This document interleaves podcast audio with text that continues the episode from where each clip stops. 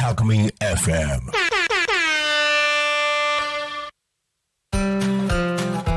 時刻は15時15分を迎えました田舎を田舎らしく東香川ローカル開発団かっこかりパーソナリティの池田大輔ですこの番組は地元香川県東香川市を深く愛する男私池田大輔が童心に帰って遊べる場所を地元に作るため奮闘する様子をお伝えする番組です本日もどうぞよろしくお願いいたしますえー秋も深まってきまして、えー少しずつ紅葉が始まりそうだなという雰囲気が出ております。えー僕ちょっと先日山登りというかちょっと行ってきたんですけども、まあまだちょっと始まりっていう感じですかね。まあまだ色づいてはないんですけども、あ、そろそろちょっとこのグリーンが黄色になったりとか、あの、もみじが赤くなったりとかしていきそうだなっていう雰囲気を醸し出せてですね、えーまた一月後ぐらい行くと、えー一番綺麗な時期なんじゃないかなと思うので、えーその時期に行ってみたいと思っております。えー皆さんはちょっと紅葉とか行ったりしますかねまあ、あのーたまにはなんか外に出たりするのもいいので、僕も久しぶりですね、山に行って、あの楽しかったなという、体も動かして、スッキリしたなというところがあります。はい。ではですね、今日は、えっと、収穫の秋ということで、えー僕のですね、その東かがわ市の、えー実家で取れる、えー柑橘類があるんですけども、まあそれが、えっと、最盛期が一番その秋から冬にかけてっていうのがあるので、まあそちらの紹介をしていこうかなと思います。で、たまたま、あの11月にですね、えー友達が、えー僕の東かがわ市に来てくれるということなんで、あの、まあ、収穫祭じゃないですけども、あのみんなでたくさん柑橘を収穫して楽しもうということを考えております。で、えーっとですね、あの、まあ、簡単に、えー僕のその、実家でですね、何が収穫できるのかっていうところを、えーまあ、種類別に紹介していきたいと思います。まあ、今、柑橘って言ったんですけども、まあ、あと、秋のものですと、えー、柿とかですね、栗ですね。で、まあ、夏だと、ビワとかブドウとか、イチジク、スダチとかっていうのがあって、で、まあ、秋から冬にかけて、たくさん柑橘が取れます。で、えーっとですね、とりあえず僕が覚えてる限り、覚えてる限りですよ。あの、本当はもっとたくさんあるんですけども、記憶にある柑橘だけ、えー今から言っていきます。まあ、知ってるのがあったりとか、知らないのがあったりとかするかもしれないんですけども、言っていきます。いいですか？えー、レモン、柚子、金柑、八作、イオカン、分担、バンペイユ、チャンドラポメロ、スイートスプリング、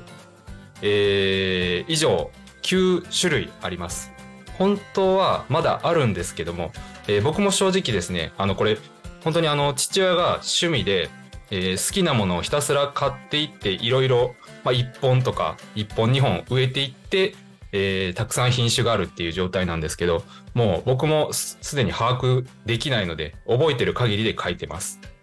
で、えっと、おそらくですね、あの最後に2つ言った、えー品種って結構珍しいかなと思うので、なんか、あの知らない方もいらっしゃるかなと思うので、ちょっとそれを紹介したいなと思います。で、その2つが何かと言いますと、えっと、チャンドラポメロっていうやつと、スイートスプリングっていう、えー品種です。これね、普通にその、まあ、あのー剥いて生で食べられるんですけども、すごく美味しいです。で、えっと、まずですね、まあ、チャンドラポメロという品種からご紹介したいなと思います。で、えっと、まあ、他にですね、分担とかバンペイユって紹介したんですけども、皆さんそちらはご存知ですかね？えっと、まあ、結構大きい、本当に、なんだろう、拳大、もっとあるかな？あの、ちっちゃい子供の頭ぐらいあったりする場合もあるんですけども、すごく皮が厚くて、えー中が黄色とかかな？まあ、薄い黄色の、えー実があって、皮を剥いて、えー実を食べるっていうものになります。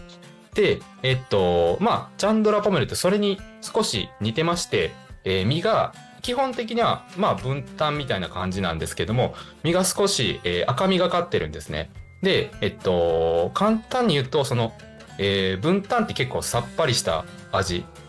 で、少しほんのり甘いっていう感じなんですけども、それと、えーピンクグレープフルーツですね。グレープフルーツ。あれって結構中がすごく、まあ、赤みのあるというか、オレンジの、えー色をしてますけども、本当にその色合いもその中間ぐらい、味わいも中間ぐらいで、えー酸味があって甘みがあって、すごく美味しいものになります。チャンドラポメロです。だいぶ、あのー名前もですね、なんかあまり発音しないようなものでして、まあそれがそもそも果物なのかっていうのもよくわからないというような感じの名前ですけども、まあ、あの、興味があったら調べてみてください。美味しいです。で、もう一つが、えースイートスプリングっていうものになります。で、こちらは、えっと、先ほどのそのチャンドラポメロと違って、まあ、一般的なみかんといいますか、えっと、ぐらい、拳大ぐらいの大きさのものでして、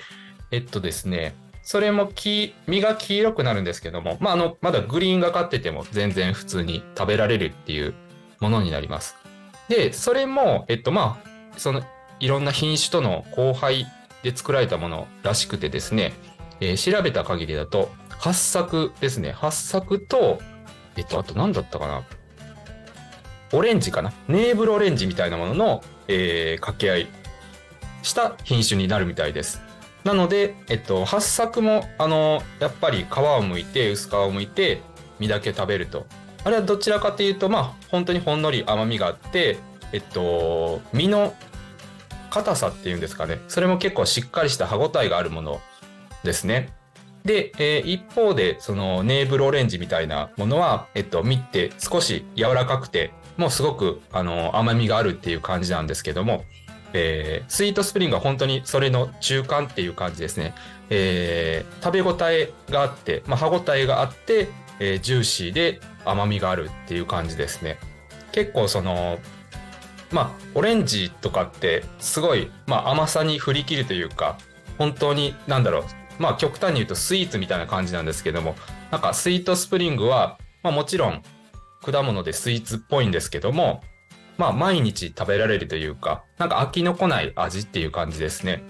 まあ、チャンドラポメロもそうですけども、なんかあの、結構その、元々の、えー美味しい果実のいいとこ取りをしたようなものっていう形です。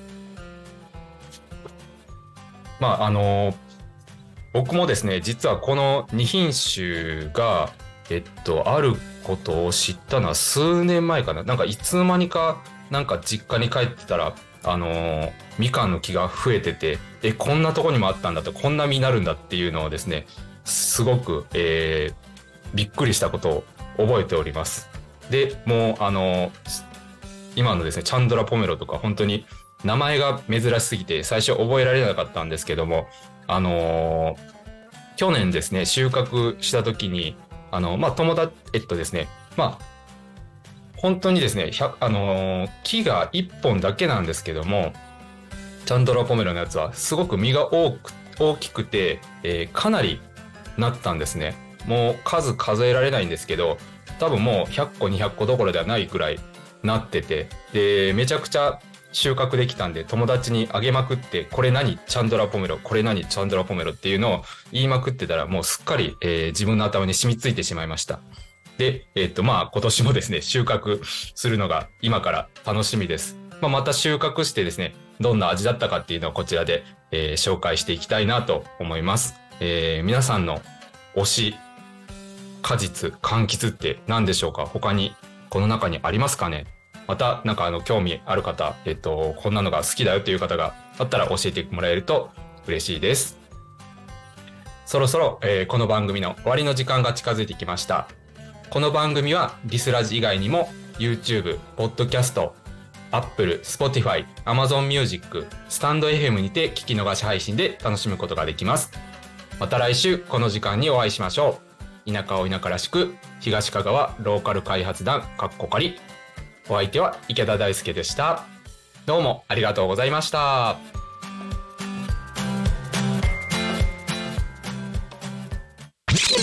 Talk Me FM.